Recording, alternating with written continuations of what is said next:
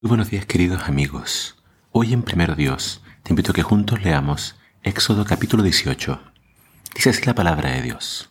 Jetro, el suegro de Moisés y sacerdote de Madián, se enteró de todo lo que Dios había hecho por Moisés y por su pueblo, los israelitas, y oyó particularmente cómo el Señor los había sacado de Egipto. Anteriormente, Moisés había enviado a su esposa Séfora y a sus dos hijos de regreso a casa de Jetro, y él los había hospedado.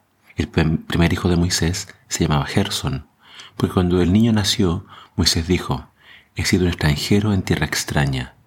A su segundo hijo lo llamó Eliezer, porque dijo, el Dios de mis antepasados me ayudó y me rescató de la espada del faraón. Así que Jetro, el suegro de Moisés, fue a visitarlo al desierto y llevó consigo a la esposa y a los dos hijos de Moisés. Llegaron cuando Moisés y el pueblo acampaban cerca del monte de Dios. Jetro le había enviado un mensaje a Moisés para avisarle, yo tu suegro Jetro vengo a verte, junto con tu esposa y tus dos hijos. Entonces Moisés salió a recibir a su suegro, se inclinó ante él y le dio un beso. Luego de preguntarse el uno al otro cómo les iba, entraron en la carpa de Moisés. Moisés le contó a su suegro todo lo que el Señor les había, les había hecho al faraón y a los egipcios a favor de Israel. También le habló de todas las privaciones que habían sufrido a lo largo del camino y de cómo el Señor había librado a su pueblo de las dificultades. Jetro se alegró mucho al oír de todo el bien que el Señor había hecho por Israel al rescatarlo de las manos de los egipcios. Alabado sea el Señor, exclamó Jetro, pues lo rescató de los egipcios y del faraón.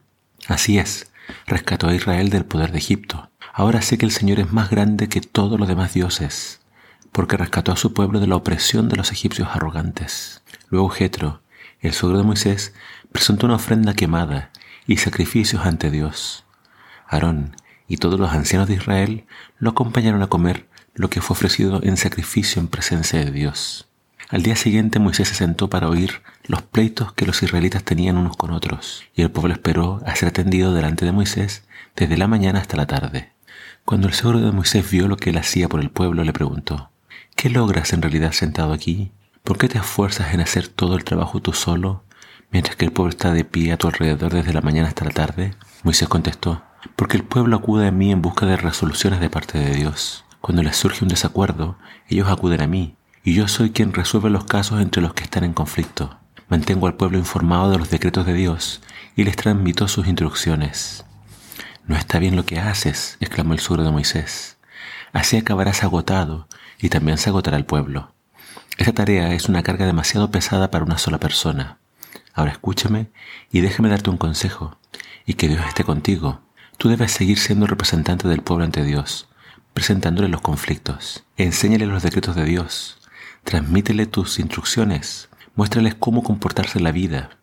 Sin embargo, elige de entre todo el pueblo algunos hombres con capacidad y honestidad, temerosos de Dios y que odien el soborno. Nombra los jefes de grupos de mil, de cien, de cincuenta y de diez personas. Ellos tendrán que estar siempre disponibles para resolver los conflictos sencillos que surgen entre el pueblo, pero los casos más graves te los traerán a ti. Deja que los jefes juzguen los asuntos de menor importancia. Ellos te ayudarán a llevar la carga, para que la tarea te resulte más fácil. Si sigues este consejo, y si Dios así te lo ordena, serás capaz de soportar las presiones y la gente regresará a su casa en paz. Moisés escuchó el consejo de su suegro y siguió sus recomendaciones eligió hombres capaces de entre todo Israel y los nombró jefes del pueblo. Los puso a cargo de grupos de mil, de cien, de cincuenta y de diez personas. Estos hombres estaban siempre disponibles para resolver los conflictos sencillos de la gente. Los casos más graves los remitían a Moisés, pero ellos mismos se encargaban de los asuntos de menor importancia. Poco tiempo después, Moisés se despidió de su suegro, quien regresó a su propia tierra.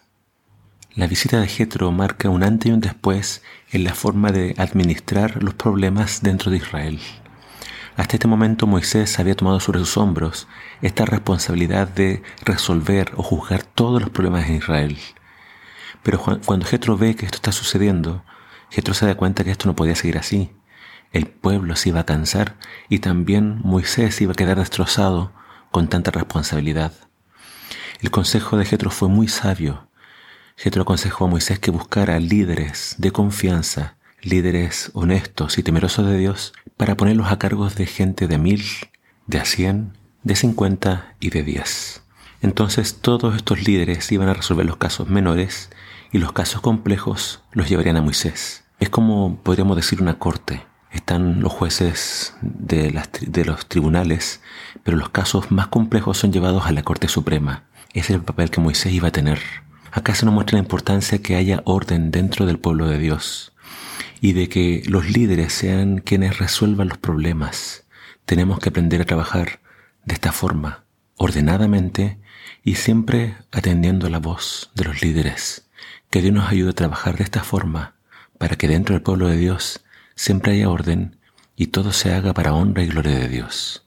Que el Señor te bendiga.